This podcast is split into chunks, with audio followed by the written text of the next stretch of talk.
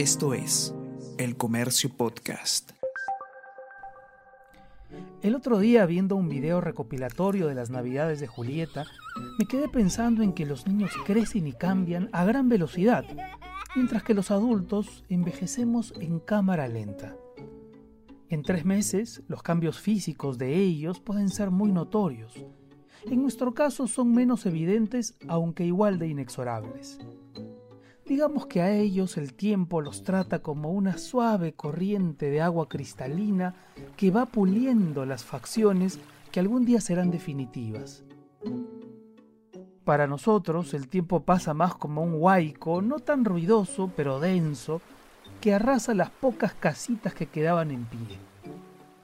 De un año al otro tenemos menos pelo, brotan canas y arrugas ahí donde nunca antes habían aparecido, perdemos muelas, ganamos peso, nos parecemos cada día menos a la persona jovial y estupenda que aparece en nuestra foto de perfil de Instagram. Recuerdo que en los meses previos al nacimiento de Julieta me puse a entrenar como si me hubiera inscrito en una maratón. Quería que al llegar al mundo ella encontrara a un padre que estuviera en la plenitud de su forma. Hacía planchas, abdominales, nadaba, salía a correr, Aquel primer año me sobraban fuerzas para cargarla y mecerla. Mi cuerpo entero era un parque de diversiones portátil.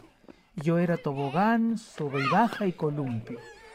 Incluso el segundo y tercer años podía llevarla sobre los hombros por varios minutos sin acusar ningún desgaste.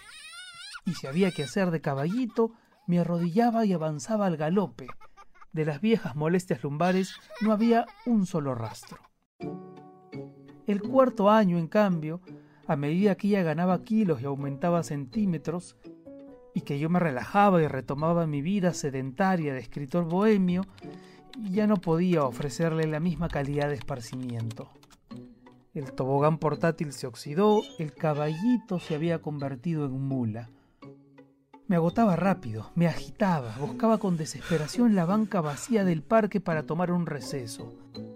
Un día fuimos a patinar sobre hielo y para desilusión de mi hija acabé aferrado a la baranda a solo cinco minutos de haber empezado. Por eso ahora que ella ya tiene cinco años y yo estoy próximo a estrenarme en los 47, he decidido remediar la situación.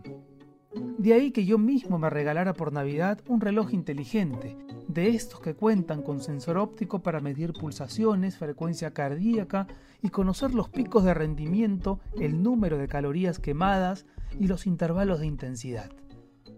Lo único malo es que sin haber empezado a usarlo todavía, el aparato ya me envía notificaciones todo el tiempo sobre los objetivos a cumplir. Incluso me da advertencias sobre lo que podría ocurrirme si no alcanzo el número de pasos diarios acordado. Es como tener a mi madre y mi esposa en un mismo dispositivo. Pero mi hija vale todos los esfuerzos. Esperaré a que pase la opípara cena de Año Nuevo para volver a los ejercicios. Ha llegado el momento de entrenar duro para que podamos juntos montar bicicleta, y para volver a cargarla sin sentir que me desmayo y sobre todo para que ella deje de mirar mi barriga y preguntar con la mayor naturalidad del mundo si acaso me encuentro esperando un bebé.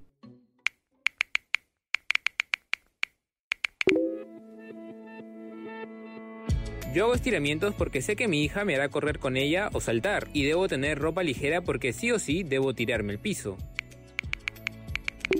pequeños y no tan pequeños. Con mi hija de 7 años, el papá me cargas es cosa común. Ahora, por el lado de los juegos, son cada vez más físicos y sus pilas cada vez más inagotables. Así que, con el paso de los años, le he ido enseñando el gusto por los rompecabezas, por el dibujo y pintura, actividades que den un respiro entre tantas chapadas, carreras y demás juegos quita aliento.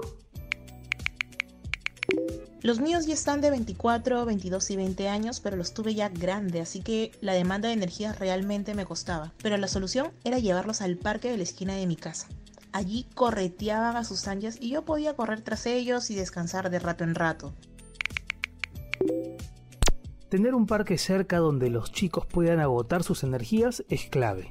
Pero también me gusta la idea de compartir con ellos juegos que los obliguen a pensar, un buen rompecabezas, un juego de memoria, un desafío de tres en raya.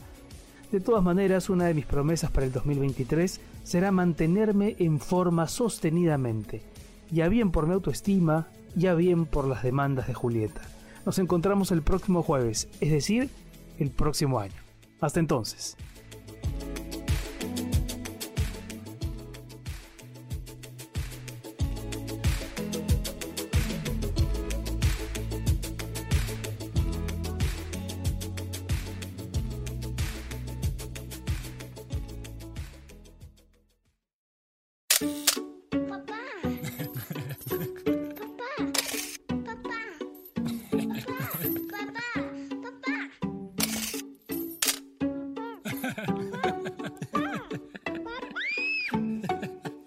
Papá no sabe nada con Renato Cisneros.